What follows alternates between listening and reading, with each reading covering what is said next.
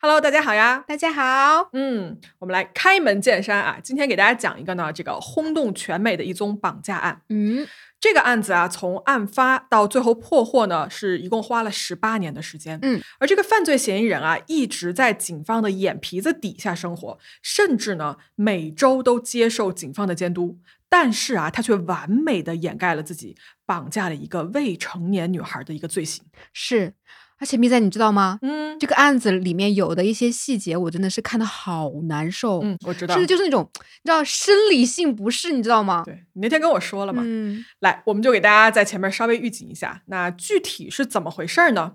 我们给大家从头慢慢说起。大家好，我是咪仔，我是草莓。这里是黑猫侦探社，一个讲述真实罪案的播客。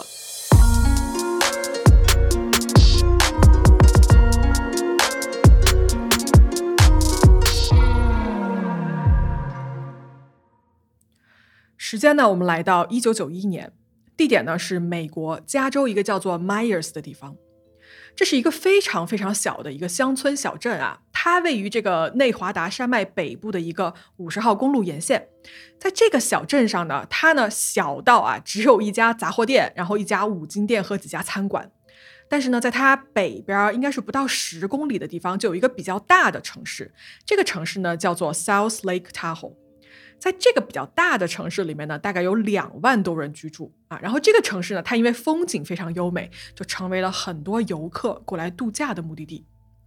如果我们总的来看啊，这个区域它其实是可以说平时啊比较安全，嗯啊比较安静的这么一个地方。虽然呢，如果你要说犯罪率的话，在七十年代的时候，很有名的一个十二宫杀手案啊，有受害者是在这个地方失踪过的。啊，嗯，出现过连环杀人凶手啊？对对对。但是你想，美国美国哪个城市没有几个连环杀手，唉对吧？那倒也是。好，总体来说呢，这个区域啊，它还是一个相对比较安全的一个地方。而我们今天的案子呢，就发生在这个地方。在这个小镇上呢，住着一个十一岁的女孩，她的名字啊叫做 J.C. Lee Dugard。她呢从生下来啊，就是她的单亲妈妈 Terry 带大的。在 J.C. 七岁的那一年呢，他妈妈认识了一个叫做 Carl 的男的啊，完了这两个人呢就结婚了。当这个男的呀成为了 J.C. 的继父之后呢，J.C. 的妈妈跟这个新结婚的这个 Carl 吧，他们就搬到了这个我们之前说的叫做 Myers 这个小镇上面来。嗯并且呢，在一九八九年的时候啊，这两个人就生下了 J.C. 同母异父的妹妹 Shayna。大家要问了啊，就这个 J.C. 这个小姑娘，她的生父是谁呢？哎，他的生父啊，从来没有参与过任何他的生活，从一开始到现在啊，这个生父是一直都没有出现过的。嗯好，那这么一家人呢，搬到这个小镇上来之后啊，还算是安居乐业。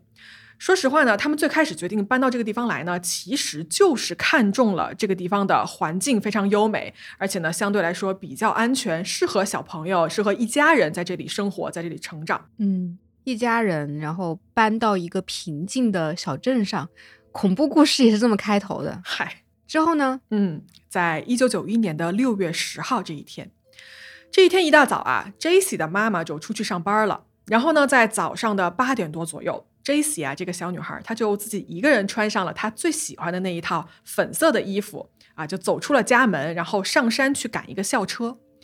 在这儿，我跟大家说一下，就是在美国一些城市以及欧洲的一些国家呢，如果它的安全系数比较高的话，小朋友自己一个人出门上学是一件很常见的事情啊，家长平常也会很放心。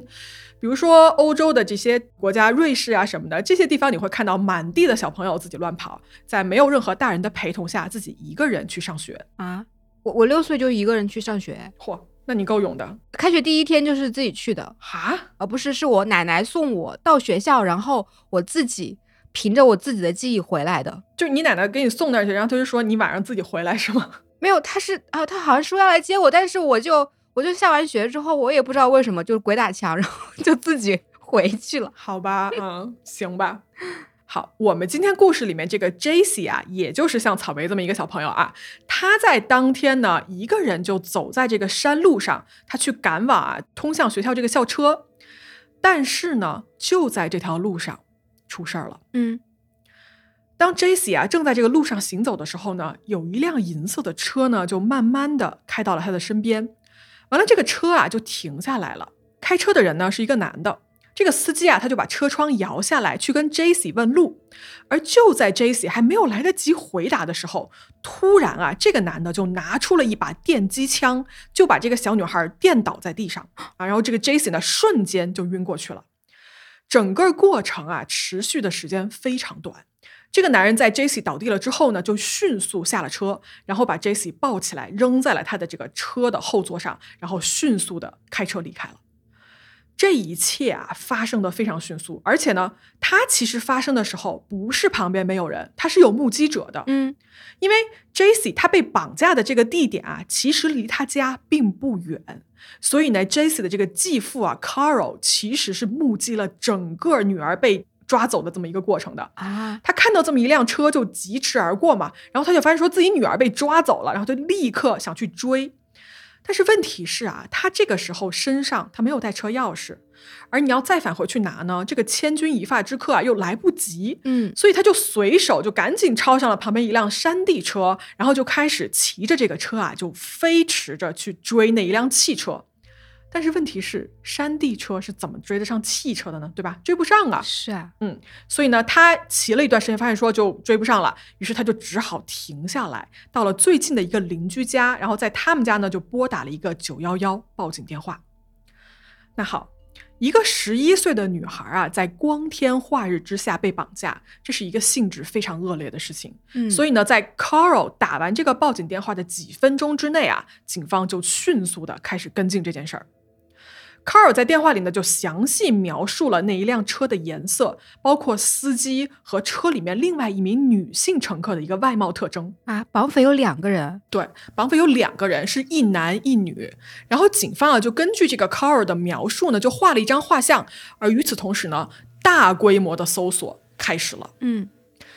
J.C. 的妈妈得到了通知，她呢迅速的回到家里，开始寻找这个女儿的踪迹。电台、电视台滚动播出着这个绑架案的实时情况。当地的这个学校啊，就全部都进入了封锁状态。而这个地面的调查人员呢，这个时候开始就每家每户的敲门询问，希望可以得到一些线索和帮助。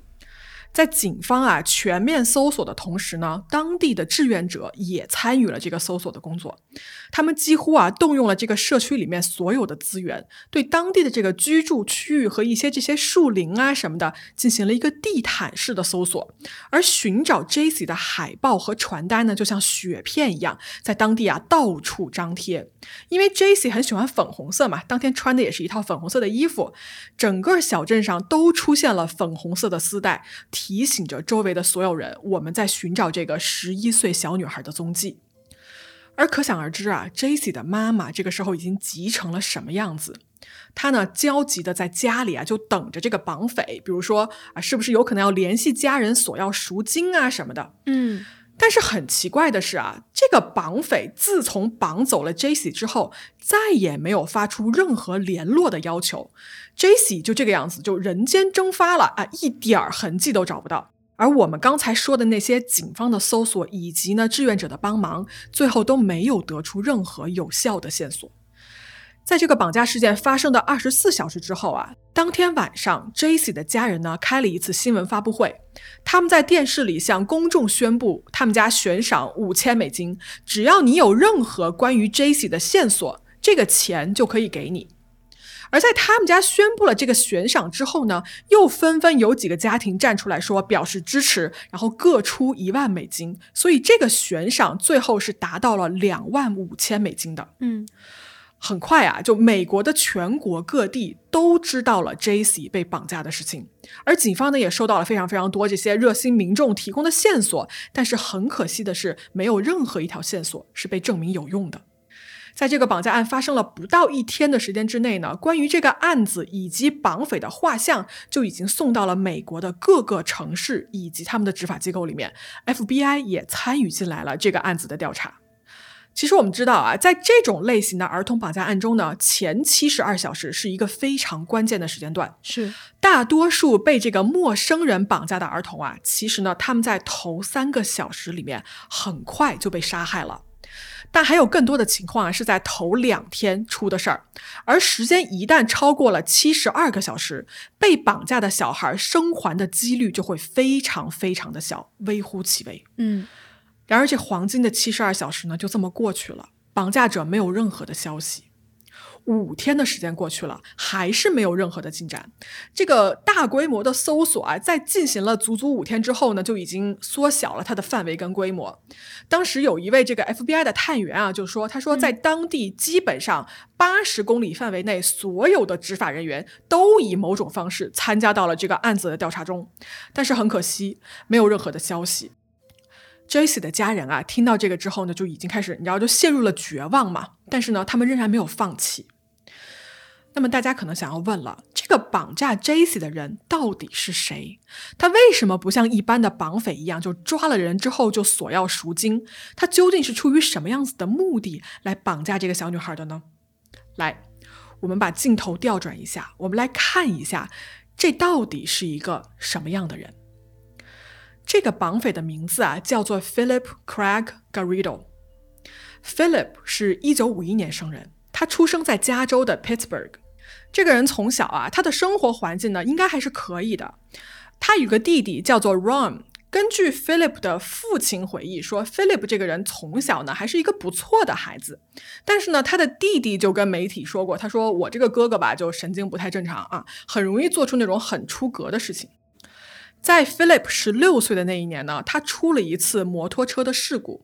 在这个事故里面啊，他头部受伤，具体是有多严重的伤呢？现在也无从可考了。但是啊，就自从这一次事故之后，Philip 的人生发生了翻天覆地的变化。这个人啊，就开始吸毒，然后呢，就是服用大剂量的这种迷幻药物，比如说什么冰毒啊、LSD 什么的。嗯，而吸毒啊，往往是一个人堕落的开始。嗯。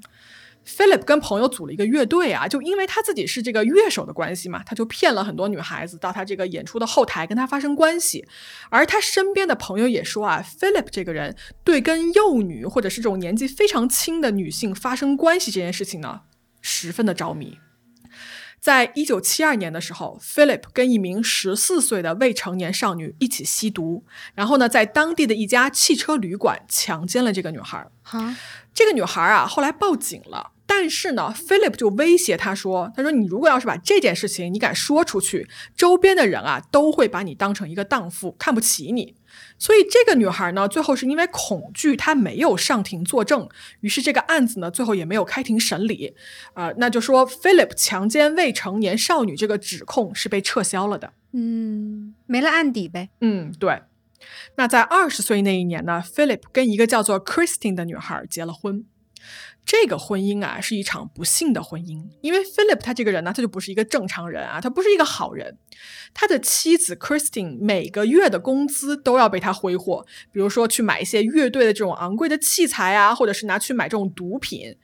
并且呢，Philip 这个人还有暴力倾向，他经常有这种家暴的行为。那在这种关系里面啊，Philip 的妻子更像是一个从身体和精神上都被他控制的傀儡，而不是一个平等的人。妈耶，赶紧离啊！嗯，在后期这妻子跟 Philip 谈起来说过，就是我要离婚。那 Philip 就会以各种各样的威胁和恐吓的方式说：“你要是敢离开我，我一定会找到你，并且呢，让你。”生不如死，又是威胁。对，刚才我们说过了，在一九七二年的时候呢，Philip 曾经强奸过一名十四岁的未成年女性，但是呢，他没有得到法律的严惩。那么逃脱了这个惩罚的 Philip 呀，他就在这条路上越走越远。根据当时他这个乐队的成员回忆说啊，当时呢，Philip 会跟他的朋友就大聊特聊，说他想绑架一个年轻的女孩，并且呢，把她当做性奴隶。这样子呢，他就会对这个女孩拥有至高无上的权利，他想干什么就可以干什么，而对方呢，只能听从他，并且服从他的任何要求。当时啊，就这些乐队的成员听到这些话的时候，就觉得说，这个人呢，要么就是喝多了啊，要么呢，就是真的就是疯了。嗯，后来啊，因为种种的这种 Philip 不好的行为和言论呢，他就被这个乐队给开除了。虽然是没有在乐队里面待着了，但是他刚才说的那个念头啊，却在 Philip 的脑海中呢就生根发芽。在一九七六年的时候，Philip 在这个内华达州的 Reno 这个城市呢，就租了一个迷你的仓库。他呀对外说，这个仓库呢是用来排练音乐的，但实际上呢，他对这个仓库有着另外的安排。啥安排？当年的十一月十二号，Philip 在当地的一家这个杂货店的停车场里面啊，就绑架了一个二十五岁的女孩，叫做 Katie Calloway。他跟这个女孩说啊，他说：“哎呀，我的车抛锚了，然后呢，看看能不能坐你一个顺风车回家。”这个好心的女孩吧，就答应了。结果呢，就在给他快送到家的时候，Philip 就用这个暴力啊，就控制住了 Katie，然后就给他戴上了手铐。随后呢，就把这个车开到了他之前就准备好的那个小仓库附近。而就在这个小仓库里面啊，Philip 强奸了 Katie 十几次，时间长达五个半小时的时间啊！他租了一个仓库就为了干这个事情吗？对，没错。靠！还好啊，当天有一名警官，他呢碰巧路过了这个仓库，就发现啊，这个仓库外面停着一辆车，而这个仓库的门呢就微微的敞开，没有关好。于是呢，这个警官就过去敲了敲门，看看说是不是有什么异常。嗯，而听到敲门声之后呢，Philip 就从里面出来，他说：“哎呀，没什么事儿啊，就是我跟我女朋友，我们俩就是玩嗨了。”而在后面瑟瑟发抖、被强奸了多时的这个 Katie 啊，就立马跑出来向警方求救，而警方呢就立刻在现场就逮捕了 Philip。这种犯罪现场抓一个现行的这种情况啊，Philip，你说他要是被就是告啊什么的，他是很难脱罪的。是，但是呢，当这个案子进入审判的时候，Philip 是完全不认罪的啊。他怎么说啊？他说。我当时就是吸毒吸大了啊，所以我根本没有任何判断的能力，我不知道自己在做一些什么事情，强词夺理，这属于嗯。但是呢，他怎么说都没有用。就所有的证据表明呢，这是一场提前准备好了的、精心策划的绑架和强奸案。所以最后，Philip 因为这个案子，在一九七七年的三月九号被定罪，他被判了五十年的刑期。那么在被判刑的同时呢，法院也下令给 Philip 这个人做一个精神病学的一个评估。他呢，被当时的医生诊断为性变态和长期的吸毒者。医生给他的这么一个诊断的印象啊，是焦虑、抑郁和人格障碍。而他呢，也要求他说：“我要去这个联邦监狱服刑，因为在那个地方啊，可以得到更好的精神病的治疗。”那么在 Philip 服刑期间呢，他的这个妻子啊，呃，就是 Christine 这个女人呢，终于因为 Philip 关在牢里出不来啊，没有办法再给他家暴啊，或者是威胁迫害他了。于是，在这个时候，Christine 就是他的第一任妻子，就顺利的把这个婚给离掉了。但是呢，离完婚之后啊，菲利普在整个他这个服刑的这些年中间，他遇到了一个过来探监的女人。这个女人的叔叔呢，是这个监狱里面的另外一个囚犯啊，就是他的一个囚友吧，可以这么说吧？啊，狱友啊，对，狱友。菲利普呢，就跟他就这么认识了啊，就在探监的时候认识这个女人的。这个女人啊，叫做 Nancy，她的职业呢是一名护士的助理。那么这两个人啊，在监狱里面遇到了之后呢？Philip 就开始给 Nancy 写信，就告诉他说：“我是多么多么的喜欢你啊，我们俩是天造地设的一对。”而就这样啊，两个人就开始了谈恋爱，并且呢，在一九八零年的十月十四号，这两个人在监狱里面举行了婚礼。哎，你还别说啊，这个 Philip 他虽然坐牢，对吧？但他这个个人问题还真是不耽误，嗯，居然在监狱里面还能找到自己的第二任妻子。是啊。哎，等一下，他要坐五十年牢，哎，这婚结着有什么意思啊？也是，而且我们话说回来啊，他确实是被判了五十年的这么一个刑期，但是呢，在一九八八年的时候，这个时候距离他判刑而且服刑已经过去了大概是十年十一个月，也就是马上快十一年的时候，嗯，Philip 因为他在狱中表现的良好，他获得了假释的机会，也就是说，他可以自由了。但是他的这个自由啊是有一定限制的，嗯，怎么限制？比如说呢，他必须有一个呃，保证自己有一个稳定的工作，而且呢，他必须随时接受这种毒品和药品的检查，以及呢，他会有一个这个假释官啊，就定期来他们家访问，来监督他平时里的生活，以防他再犯，或者是对这个社会造成什么样的一个伤害。那么，对于一个判了五十年刑的人，你让他坐十年牢就出来了。并且呢，只是在有一定监督的情况下，就可以自由啊，在这个社区里面可以再次活动了。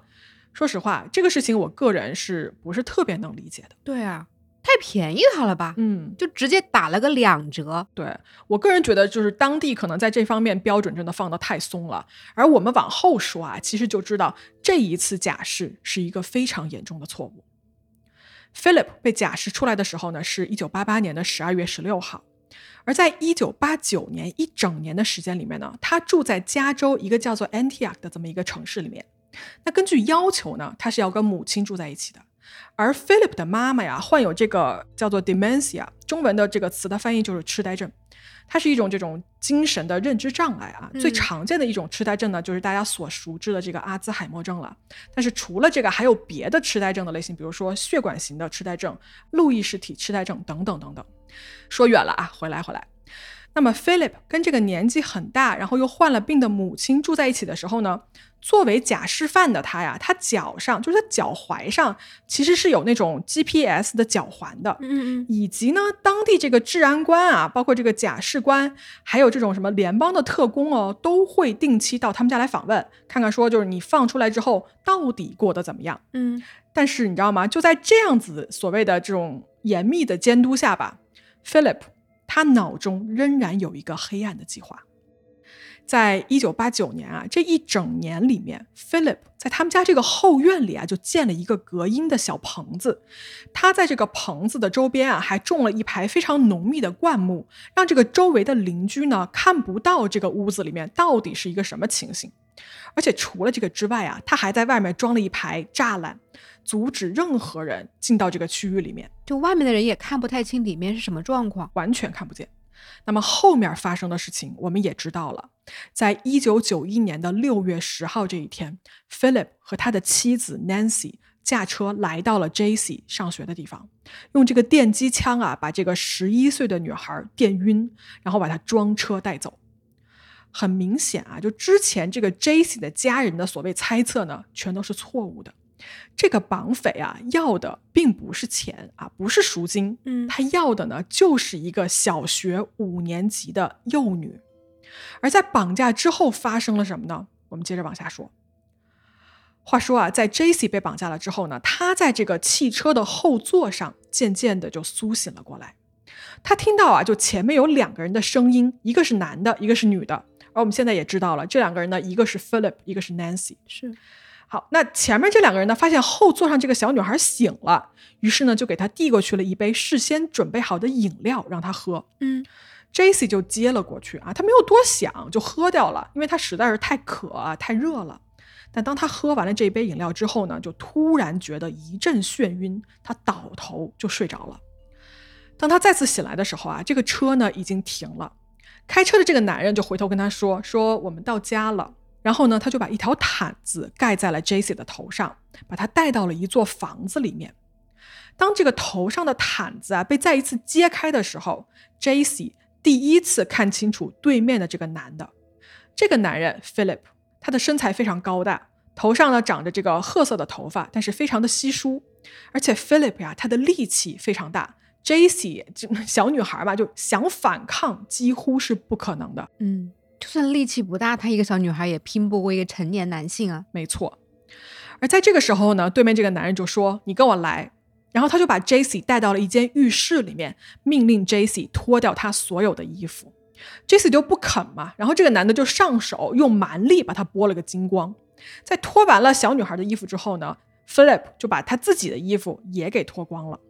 事后啊，回忆起来的时候呢，Jaycee 说这是他第一次见到一个成年男性的裸体，而这个男的在自己跟 Jaycee 都脱光了的情况下呢，他就命令 Jaycee 跟他一块洗澡，然后让 Jaycee 来抚摸他的身体。在这一切完成了之后呢，他将没有穿衣服、一丝不挂的这么一个小女孩带到了院子里面，也就是那个破旧的但是加了隔音设备的那个棚子里面。Jaycee 啊，就走了进去嘛，走进去这个棚子，他就发现说地上有一张毛毯堆在一起的一张所谓临时的床，然后呢，旁边还有一个塑料桶，这个桶是用来给他大小便用的。Philip 给这个赤身裸体的小女孩呢，就戴上了一副手铐，然后呢，警告她说：“你绝对不要妄想你可以逃走，我们会一直在外面看着你，而且呢，外面还养着一只恶犬，你要是敢逃跑，你就是死路一条。”嗯，就是吓小孩儿，威胁加恐吓。嗯，那么大家肯定就可想而知嘛，这个时候 j a c 是非常非常恐惧的，嗯毕竟他年龄才十一岁，他能干些什么呢？对吧 j a c 呢，就聪明的他啊，这个时候就开始留意说自己身边有什么东西，比如说可以作为去寻找他的一个线索。他呢能听到远处有火车的声音，有飞机的声音，并且呢从这个棚子的窗口啊，有很多那种就是他安了铁栅栏嘛，他从这个窗口往外看的时候，可以看到外面有一些树，有一些灌木丛。但也就是这么多了啊！他在想说，如果将来有人能来救他的话，或者是有什么办法能向外界求救的话，这些可能都是关键的信息。嗯而 J.C. 啊，就想着这事儿，就觉得你要还是小女孩嘛，就觉得非常的害怕，她就一直哭。哦但是呢，因为她的双手被这个手铐就是铐住了。嗯 J.C. 在后来的一次采访中间提到说啊，他说他不得不当时就停止哭泣，因为哭泣流下来那个眼泪啊，会弄得就是脸上非常的痒，非常的黏。嗯，但他的手呢就够不到脸，就没有办法擦眼泪，于是就这样子呢，哭累了的 J.C. 慢慢的就睡着了。就在外界啊疯狂寻找 J.C. 下落的同时呢，他被关在了这个小小的黑暗的棚子里面，没有任何人来跟他交谈啊，他也没有任何来自于外界的消息。在被关押了大概一周的时间之后，突然有一天，Philip 就拿着一杯奶昔进来给他喝。Jesse 看到就非常的开心啊，因为他很久很久没有吃过这样子的食物了。在过去的一周时间里面呢，他吃的全都是一些冷掉的、发霉的东西。但其实啊，这一杯奶昔被拿过来给 Jesse 是有原因的。嗯，就在他喝完了这杯奶昔之后，Philip 强奸了他，而这一次强奸只是一个开始。在这之后的日子里面，强奸这件事情是时常都要发生的。那好，日子就这样子啊，就慢慢的过去了。J.C. 在这个小棚子里面呢，就完全成为了 Philip 的性奴隶。他是没有任何反抗的力量的，也没有任何办法跟外界取得任何的联系。他在这个地方唯一的一个安慰啊，就是一只小猫咪。Philip 给他带过来一只小猫，然后呢，J.C. 非常非常的喜欢这只小猫，他恳求 Philip 给他一支笔和一个日记本，让他可以写一些日记。在这个日记里面啊，每一天他写上的都是这只小猫有多么多么的可爱，就是他也不敢写他有多恐惧嘛，对吧？因为 Philip 他要看这个东西的。嗯嗯而在其中有一篇日记里面啊，J.C. 在就是写完日记最下面，他就数了一个自己的名啊，J.C. 就写了一下。结果呢，这一篇日记啊被这个 Philip 看到之后，他就大发脾气，告诉 Jacy 说：“你现在就把这几个字给我从日记本上撕掉。我已经告诉过你，你不再叫 Jacy 这个名字，你不是 Jacy，而且你要把你过去的一切都忘掉。”那这个时候没有任何办法反抗的 Jacy 呢，就只能照做。而这是他在将来的十八年里面最后一次写下自己 Jacy 的这个名字。就不仅仅剥夺掉他的自由，连他的名字还有他的自我都被剥夺了。对，就是顶级的这种 PUA 洗脑。嗯而这个 Philip 啊，就是对 Jesse 的洗脑呢，还远远不止如此哦。比如说啊，Jesse 啊，小女孩嘛，非常喜欢这个小猫咪，但是呢，Philip 啊，他就嫌弃这个猫到处撒尿，所以他直接就把这个猫给扔了。另外呢，他告诉 J.C. 说：“他说我 Philip，我是一个被社会抛弃的人，被迫害的人，而我把你抓过来啊，在你身上发泄我的性欲，是对社会有好处的。啊，因为如果你要是不存在的话，我就会去外面加害别的小女孩。所以呢，你被我强奸，其实就是在帮助那些无辜的在外面的那些小女孩可以更好的生活下去。就这个洗脑，我真的是服了。而且非常的利用小朋友的这种善良。嗯，那么除了给 J.C. 啊洗脑之外，他还会带着这个未成年的小女孩，强迫她跟他一起吸毒。他吸毒的时候呢，会把 J.C. 啊就转移到一个更大的房间里面，然后呢就把他用手铐啊铐在床上，强迫他跟他一块吸毒。然后这个吸毒吸大了的 Philip 呀、就会要求 J.C. 跟他发生各种各样的性关系。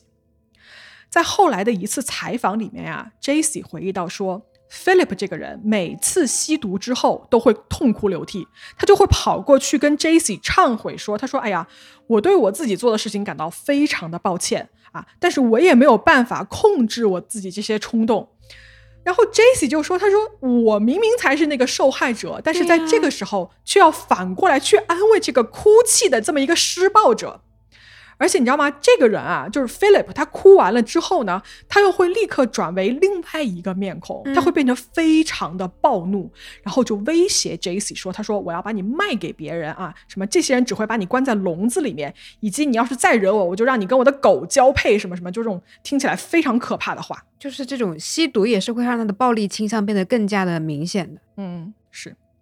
那每次吸完毒之后呢，Jesse 就被送回到囚禁他的那个小棚子里面，然后继续被关着。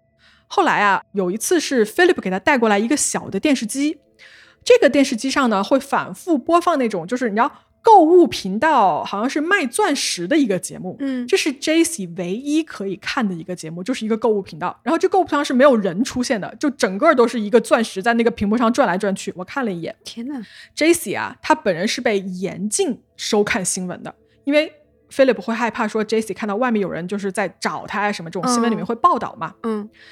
那么 Jesse 这个小女孩呢，就在这种极端的孤独跟恐惧中就度过了好几个月的时间。他后来回忆说啊，他说在每一个充满着这种恐惧和黑暗的日子里面呢，他非常非常想念自己的妈妈。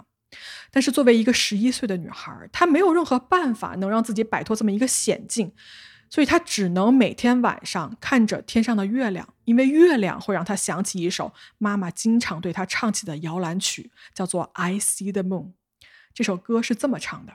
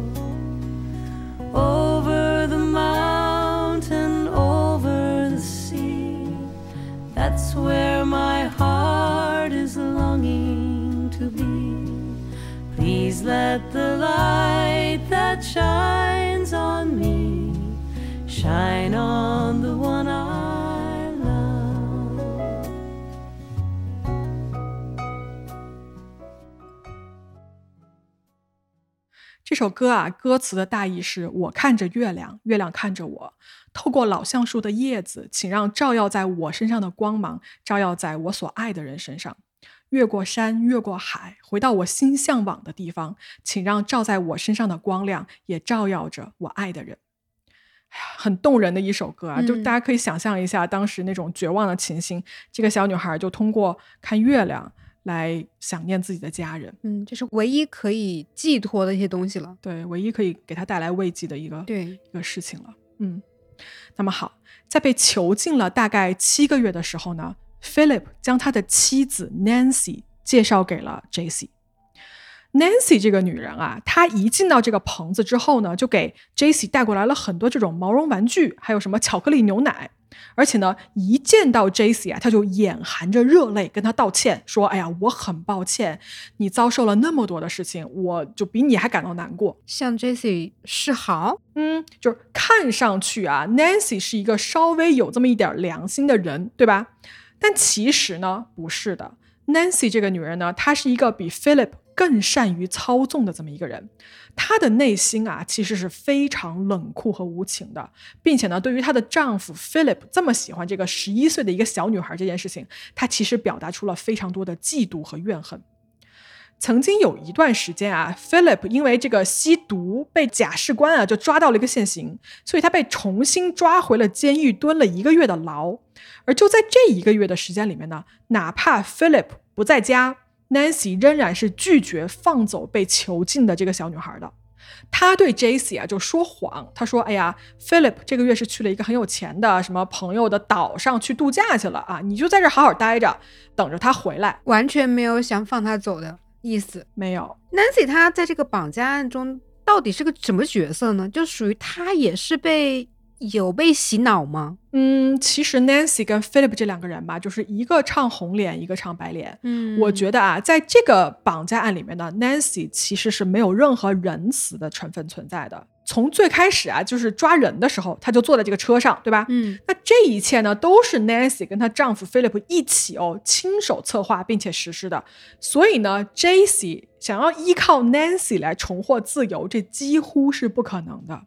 而且话说到这儿，我想给各位提一句哦，就是我看了一下后来警方拍摄的一些 Philip 和 Nancy 他们家的一些现场的照片，哎，这个家里面混乱的程度啊，就是那种垃圾啊，什么生活的那种什么塑料袋啊、饮料瓶子啊，然后文件、纸张什么的，就这个家里面没有一样东西是在他应该待着的地方放着的啊，就全家都是乱七八糟，扔了各种各样大件儿小件的杂物。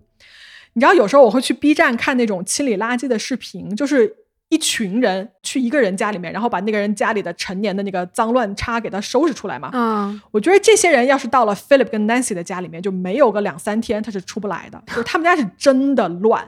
我用垃圾堆来形容一点儿都不为过。对你完全没有夸张，嗯，就是那种洁癖和强迫症哦。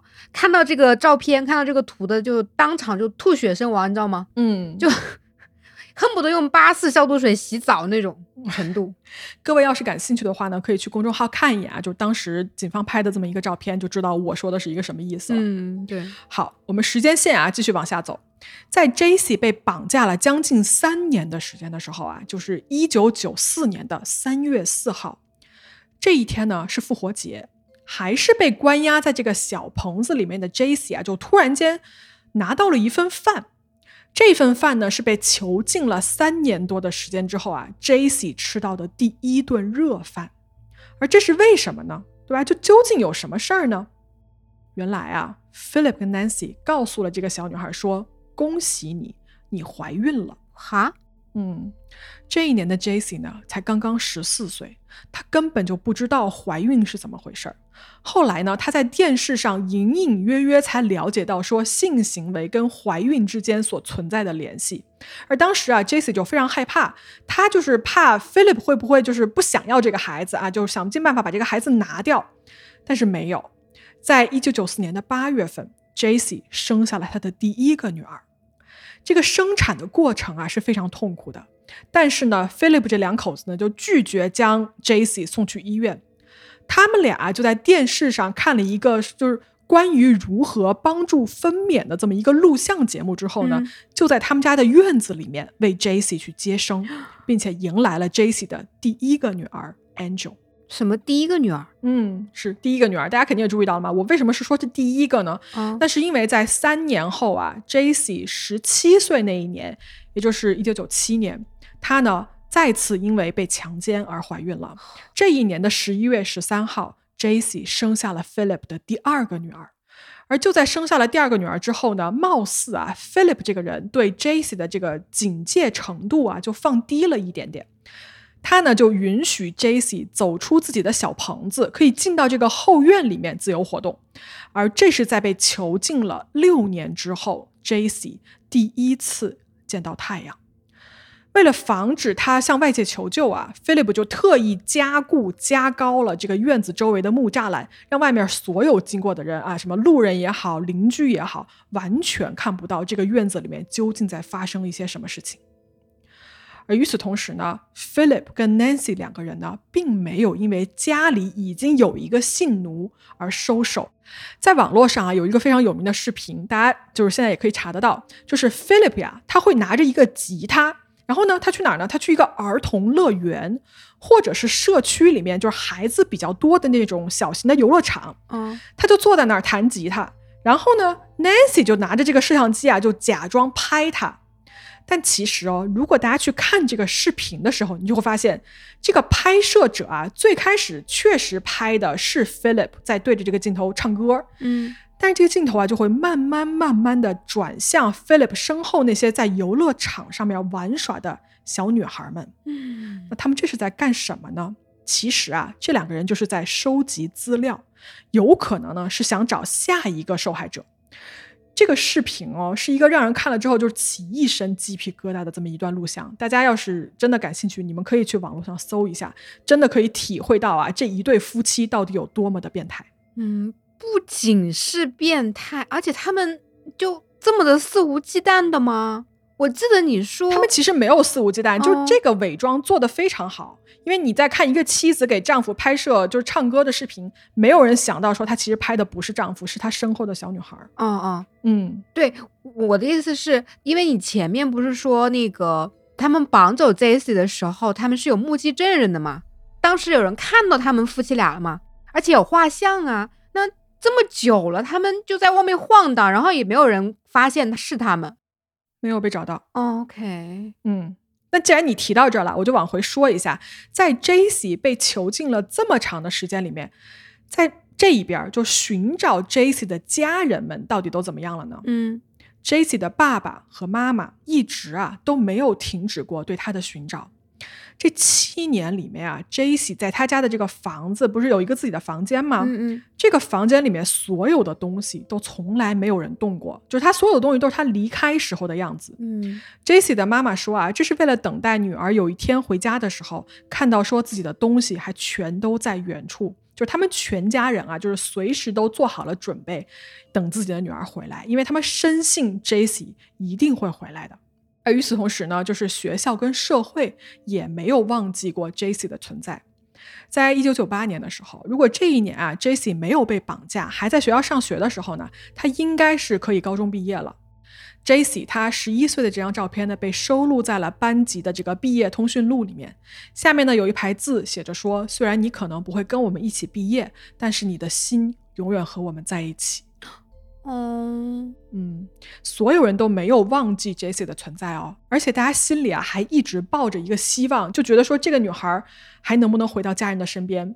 但其实啊，Jesse 的家人在这个时候没有想到的是，他们的女儿就在距离他们家开车两个小时的另外一个镇上，在一个阴暗的破旧的小棚子里面还活着，并且这个时候已经生下了两个女儿。好，我们再次回到 Philip 这边啊。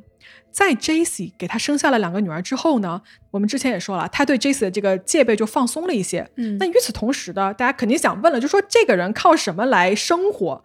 哎，他在当地的这个社区啊，开设了一个打印公司，日常呢就会接一些印刷的业务。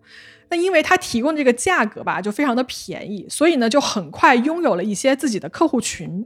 Philip 呢，在后期的时候啊，甚至会让 Jesse 来帮忙做一些设计的工作和一些印刷的工作。于是呢，从这个时候开始，Jesse 拥有了更多的自由。那么与此同时啊，他这两个女儿呢，也慢慢的长大。但是呢，Philip 并不打算送这两个女孩去上学。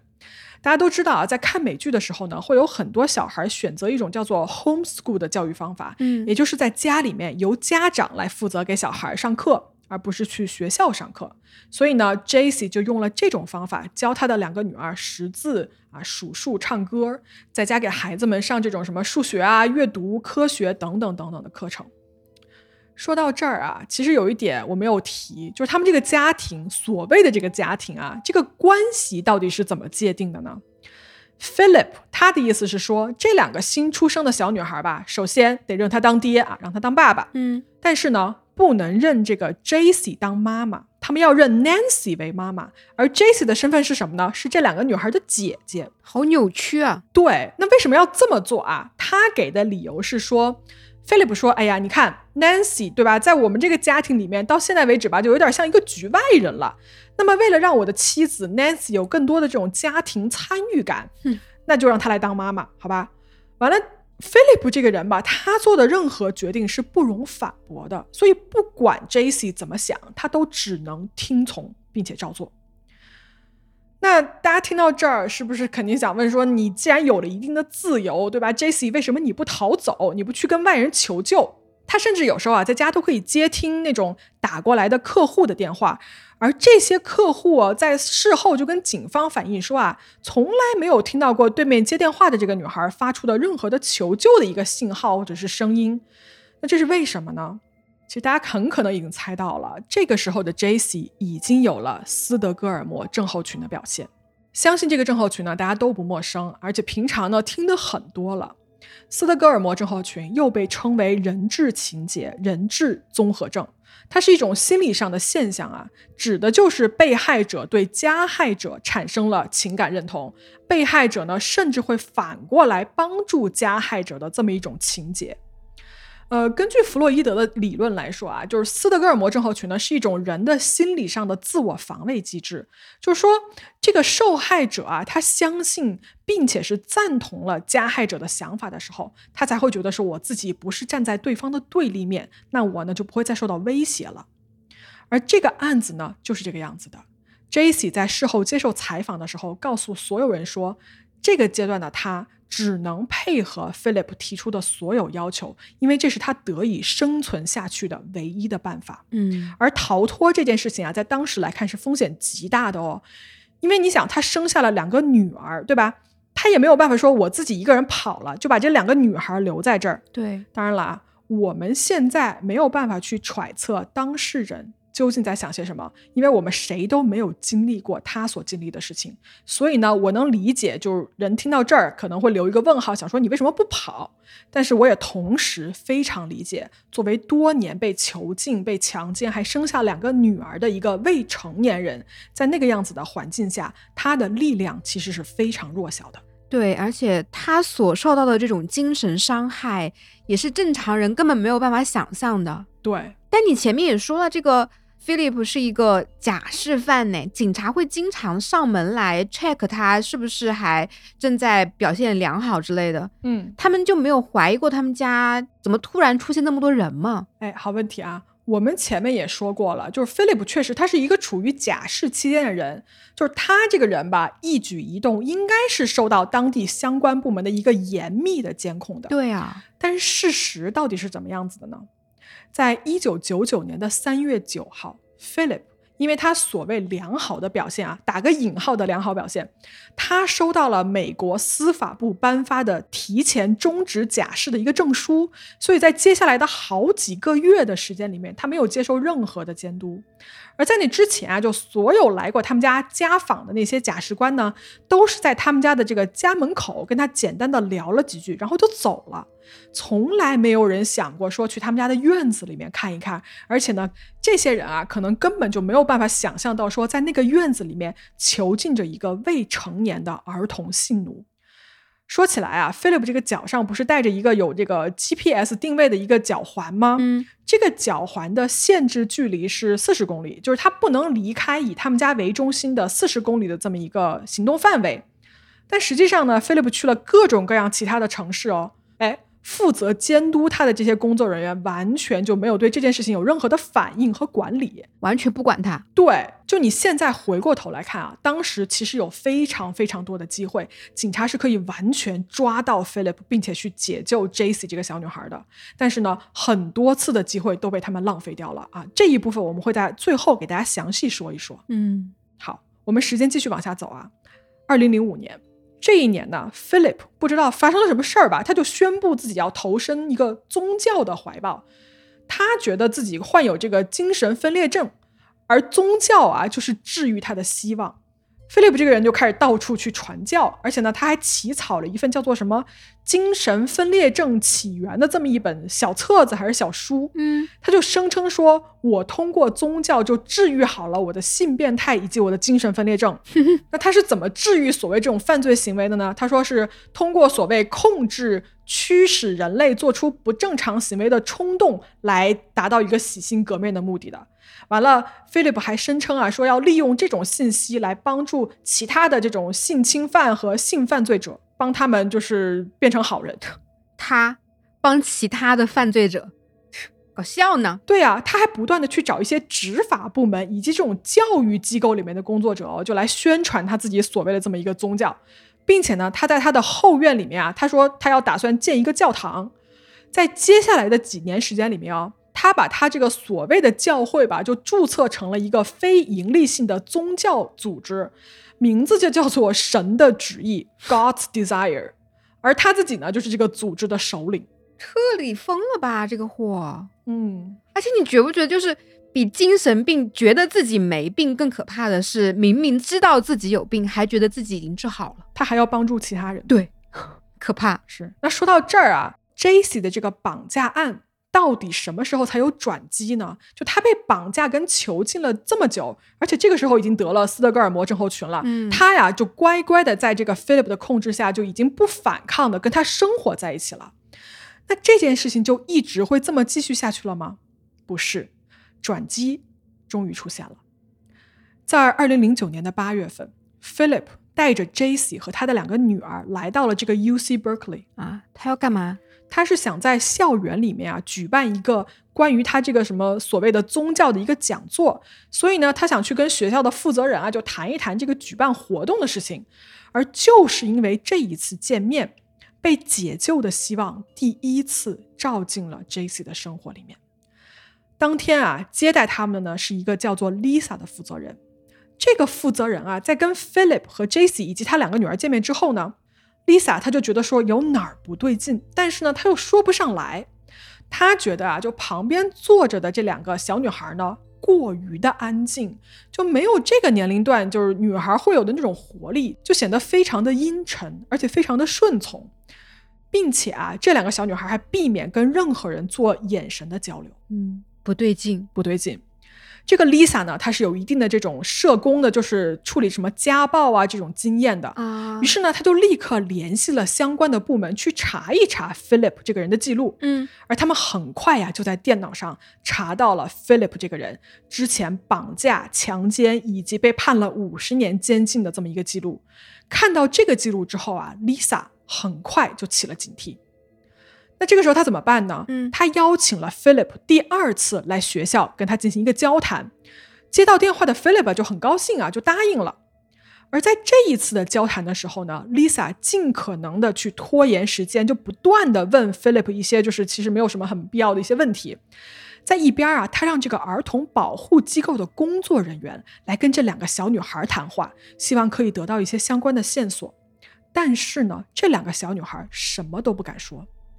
在 Philip 离开了之后，Lisa 联系了 Philip 的假释官，就问了这个假释官，他说：“哎，这个 Philip 有两个女儿这件事情你知道吗？”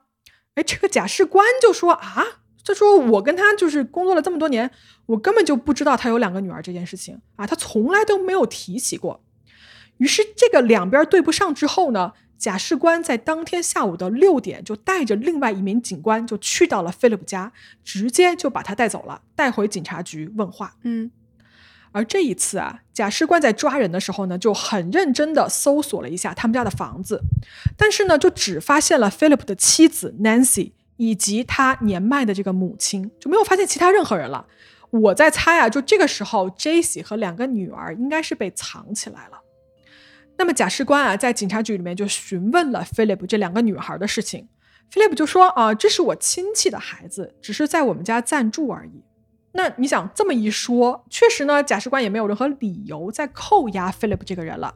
于是呢，他就被放回了家。但是啊，警方对他们的调查没有因此而停下来。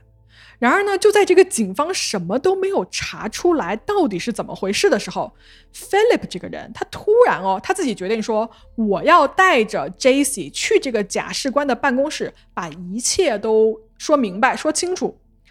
当然了，他所谓的这个说清楚，肯定不是说出事实的真相，而是呢，他想去跟警方那边做一个主动的交代，嗯就是我来告诉你吧，这到底是一个什么样的故事啊？就我告诉你之后，你就不要再查我了。所以他就是这么一个意思。那他主动去说的话，警方就不查吗？他觉得他觉得警方就能相信他的故事嘛啊，肯定是这种自信嘛。他嗯真的很自信。是，于是呢，Philip 啊就带着 Jaycee 和他的两个女儿就来到了警察局。一进门啊，Jaycee 先跟所有人介绍自己，他说：“我的名字叫做 Alisa。”当然了，大家都知道 Alisa 这是一个假名字嘛。嗯 Jaycee 其实到这个时候啊，就已经很多很多年没有说起过他真正的名字 Jaycee 和他是谁了。他告诉了警方一个就是之前 Philip 来之前编好的一个故事版本。嗯他说：“这两个女孩呢，都是我 Alisa 亲生的啊，我非常清楚 Philip 是一个性犯罪者，我知道他的过去，但是你们相信我没有被他强迫，我跟他在一起是自愿的。”警方听到他说了这么一个故事之后吧，就想了一个办法，他们就把 Philip 跟 Jaycee 以及他两个女儿呢，就分开来问问题。哎，这么一分开啊，果然就问出了不对劲的地方。Philip 这边一着急啊，他就开始瞎说，他就说 Alisa，他说 Alisa 是这两个女孩的姐姐。警方说不对呀，刚才 Alisa 跟我们说的不是这么一个故事啊，就你跟这个 Alisa 到底是什么关系？这两个女孩到底是怎么来的？就在这边 Philip 一通乱说的情况下呢，那一边警官就重新开始了一个对 Jaycee 的问话。警方说这两个女孩啊，到底是你的妹妹还是你的女儿？然后 Jaycee 就说这两个女孩都是我生的，但是呢，其他的事情我不能告诉你。警方就说：“那你要是这么不合作的话，我们就要把这个孩子送到儿童保护机构，因为我们现在有理由怀疑啊，这两个孩子处于一个危险的环境中。”这个话一说出来吧，Jaycee 就着急了，因为他非常害怕有人要把他的女儿带走嘛。嗯，这个时候旁边就有一个女警察，就试图过来安慰他，就说：“要不你你告诉我吧，你告诉我你到底是谁，我们会保护你的。” Jaycee 这个时候一句话都不敢说。他对 Philip 这个人的恐惧啊，让他哪怕是人已经在警察局了，都不敢说出他自己的真正身份。哇，太可怜了，真的。嗯，而就在这个时候啊，突然进来了一个警察，他说呢，那边我们审讯的 Philip 已经承认了啊，他承认了几年前他绑架并且强奸了你。而听到这个消息的 Jaycee 呢，感觉他这个紧绷的神经啊，就突然一下松了下来，整个人都松了一口气。这个时候，旁边那一位女警察就递过来一张纸，她说：“你要是不想说的话呢，你就把它写下来吧。” Jaycee 犹豫了很久很久，他终于在一张纸上写下了他真正的名字 Jaycee Lee Dugard，并且呢，他还写上了他真正的出生日期和他妈妈的名字。Jaycee 告诉警察说：“我想见见我的妈妈。”警方拿到这张纸啊，看到这个名字之后，真的是吃了一惊。他们没有想到啊，眼前这个女人居然是十八年前消失的那个十一岁的女孩。他们立刻就跟 Jaycee 的家人取得了联系。而 Jesse 的妈妈 Terry 在接到这个电话之后呢，就简直没有办法相信，就是都听到了一些什么，你知道吗？她在电话那边就开始尖叫，她说：“哎呀，我的女儿找到了，我的女儿找到了！”她就立刻赶到了警察局。十八年之后的再一次相见，妈妈告诉 Jesse，她说：“你记得我们曾经一起在家里的门廊上面看着月亮的样子吗？”嗯，女儿啊，你离开我这么多年了，我每天都在对着月亮跟你说话。我从来都没有放弃过希望，而今天我的愿望终于实现了。那好，事情到这儿，真相终于大白了。Philip 和 Nancy 立刻被警方逮捕，而这两个小女孩的监护权就给到了 Jacy。在二零零九年的八月二十七号，Jacy Lee Dugard 在被绑架了十八年之后，终于回到了自己亲人的身边，一家人终于团聚了。这个案子破了之后呢，警方彻底的搜索了 Philip 家的房子，以此啊就想寻找他就是所有罪行的一个证据。在二零零九年的八月二十八号，对 Philip 和他妻子 Nancy 的这么一个绑架、强奸、非法监禁等等这些罪名的指控呢，正式开始启动了。这两个人啊，对自己所有的指控都表示说不认罪。那么，加州高等法院的大法官呢，就宣布说啊，Philip 不得以任何形式被保释，而这个 Nancy 啊，就设定了一个三千万美金的保释金。嗯，这个案子的审理呢，从两千零九年一直持续到了二零一一年。从最开始啊，两个人都不认罪，到最后两个人因为这个案件的证据过于的充足，没有翻案的可能，而做出了一个全面的供述。在二零一一年的四月二十八号，Philip 和 Nancy 被判犯有绑架和强奸罪。在当年的六月二号啊，法院宣布 Philip 被判四百三十一年的监禁，而 Nancy 被判了三十六年的有期徒刑。Nancy 在服刑三十一年之后哦，将有可能获得这个假释的资格，也就是说，他在二零二九年的八月份将有可能获得假释。而要说起 Philip 被判的这个四百多年的这么一个刑期啊，哎，二零一四年的时候，加州宣布了一项老年人假释计划，其中啊就规定说，六十岁以上的囚犯如果服刑超过二十五年，就有资格获得假释。那么大家想，有这么一个计划出台，Philip 他其实可以在二零三四年申请假释，他能不能再次获得自由？现在还是一个问号。这个州的法律到底是怎么回事呀？就是很喜欢把人放出来，对吧？对呀。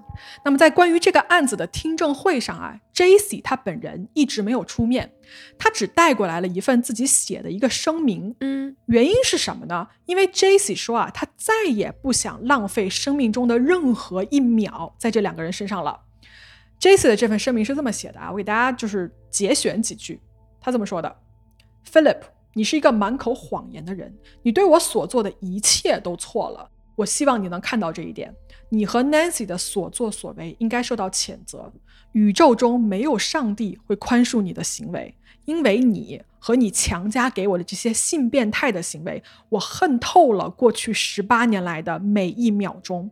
而对于你，Nancy，我无话可说。你们两个都可以省省你们那些道歉和空话。我希望。从此以后，你们能体会到我这么多年以来每一个不眠之夜是怎么度过的。你们偷走了我和我家人十八年的光阴，但是值得庆幸的是，我现在过得非常好，我不再活在噩梦中了。我身边有很好的朋友和家人，这是你再也无法从我身上夺走的东西。你们什么都不是了。嗯，我觉得说的已经不是很狠了。我觉得他其实说的还是非常好的。嗯。那么在这场官司结束之后啊，Philip 跟 Nancy 被定罪了之后呢，J.C. 接着就起诉了加州政府，因为加州政府从1999年起啊，就从这个联邦政府的手中接管了 Philip 这么一个假释的监督。我们来看一下啊，在过去的这十八年里面，到底有多少次这些政府的相关人员错过了解救 J.C. 的机会？在一九九二年的时候，也就是 J.C. 刚被绑架不到一年的时候，有一个匿名电话打过来给当地的这个警察局啊，就说：“他说我看到 J.C. 和一个男的在一起。”但是警方呢接到这条报警之后呢，他们就来到了这个匿名电话里面说的这个地点，但是却没有找到 J.C.，也没有看到一个男的。于是呢，这条线索警方就没有再跟进下去。在二零零六年的时候，曾经有一位 Philip 的邻居打九幺幺电话报警，嗯，因为这个邻居啊，他知道 Philip 是一个性犯罪者，他呢看到隔壁啊后院有一个小棚子，以及呢在后院还有两个玩耍的年幼的女孩，于是这个邻居就看到就很担心嘛，他就打给当地的警方，让他们过来查一下，嗯，结果呢就有一个警察来到了他们家。在他家的门口啊，跟他交谈了大概有半个小时之久，但却从来没有决定说要进入他的房子或者他的后院去做任何的搜索。警方是不知道他后面有一个那个奇怪的棚子吧？哎，警方甚至哦，他有一张高空拍摄的一个照片，在这个照片上很明显就显示了 Philip 在他后院建造了一个秘密的小棚子。你想啊，作为一个有犯罪记录，并且是在保释期的一个性犯罪者，做这样子的事情，并且还有邻居报警说看到小女孩，种种的因素综合起来，这应该是可以引起警方高度警觉的。对呀。但是呢，这些警方什么反应都没有，而且都到门口了都不进去。对。另外，我们刚才也提到了嘛，就他脚上有一个 GPS。Philip 啊，在二零零八年的时候，他曾经去过什么奥克兰、旧金山等等等等好几个其他的城市，完完全全已经超过了他被允许的行动范围。但是呢，警方也完全没有追查。而且啊，在这么多年里面，Philip 跟他的假释官进行过至少六十多次的会谈，这些人从未对 Philip 起过任何的怀疑啊，也不知道他是是他自己伪装的太好了呢，还是这些假释官他们就是。工作能力有问题，嗯，所以呢，以上这么多次当地执法部门的失误，导致了 J.C. 在 Philip 的控制下呢，被囚禁了长达十八年的时间。他们的这个失误啊，让一个罪犯在警方的监督下，居然可以毫无忌惮的持续犯罪，而且丝毫没有被察觉。可以说呢，就是当地的这个执法机构确实是非常失职了。对呀。把一个危险系数这么大的人放出去，嗯，对。那我们说啊，就是 J.C. 起诉了加州政府的这个案子呢，在二零一零年的七月达成了一个和解的协议。因为当地这个执法机构的失误啊，所导致的 J.C. 被囚禁、被持续的性侵以及遭受这种身体、精神的虐待，加州议会呢以七十票对两票，以及参议院以三十票对一票的结果就通过，加州政府最后赔偿 J.C. 两千万美金。好，这个故事啊，说到这儿，基本的信息已经给大家说完了。而这个故事在美国呢，也同样是引起了一个轩然大波的。J.C. 在被解救之后呢，就上了很多当地的一些新闻采访，就在电视里面就讲述他在囚禁的这些日子里面啊，就发生了什么，他经历了什么。嗯在二零一一年的时候啊，J.C. 他出版了一本他自己写的书，叫做《A Stolen Life》，里面呢详细的记载了这么多年以来他被绑架的全过程和经历。大家要是感兴趣的话呢，可以找来看一看。在二零一二年的三月九号，J.C. 在 DVF 颁奖大会上被授予终身荣誉，以表彰他的勇气。而在同年呢，他又出版了他的第二本书，叫做《Freedom: My Books of Firsts》。里面呢就详细的聊了聊，就是他获救之后的生活，比如说他是怎么康复，怎么重新融入这个世界的。嗯 J.C. 被绑架以及最后生还的故事呢，在很多的罪案纪录片里面都有出现啊，在这儿就不给大家一一的念了。感兴趣的话呢，就可以搜索他的全名，就可以看到很多关于这个案子的报道。嗯，对，就我之前看过一个类似的案件啊，也是这种类似于夫妻俩然后绑架囚禁小女孩的故事。嗯我不知道是不是这个故事改编的哈，但是里面那个受害者他也是同样的，就是忍辱偷生，就他们说什么他就做什么，然后最后也是获救了。嗯不过那个故事后面它的结局的走向有点不太一样，就是那个受害者他后来变成了一个施暴者，就是成了一个 copycat，你知道吗？就是她会嗯，跟她的男友一起模仿犯。对，去囚禁了一个小女孩这样子。但是她后来后来被抓的时候，就她看那个警察，她说了一句话，她说：“你知道我经历过什么吗？”就真的没有人可以想象她经历过什么。所以，嗯，不管怎样吧，我觉得 Jessie 现在能够活得好好的，就真的很需要一个勇气，以及他真的是很坚强。没错。嗯好，我们今天的故事呢，就给大家说到这儿啊。然后关于今天这个案子，你们听了之后有什么想跟我们一起讨论的，就欢迎在我们评论区啊跟我们一起聊聊天。是的然，后大家最后也不要忘了支持黑猫的 B 站和油管的频道。那我们就这样啦，我们下次再见喽，拜拜，各位。拜拜。I see the moon, the moon sees me shining through the old oak tree. Please let the light that shines on me shine on the one I love.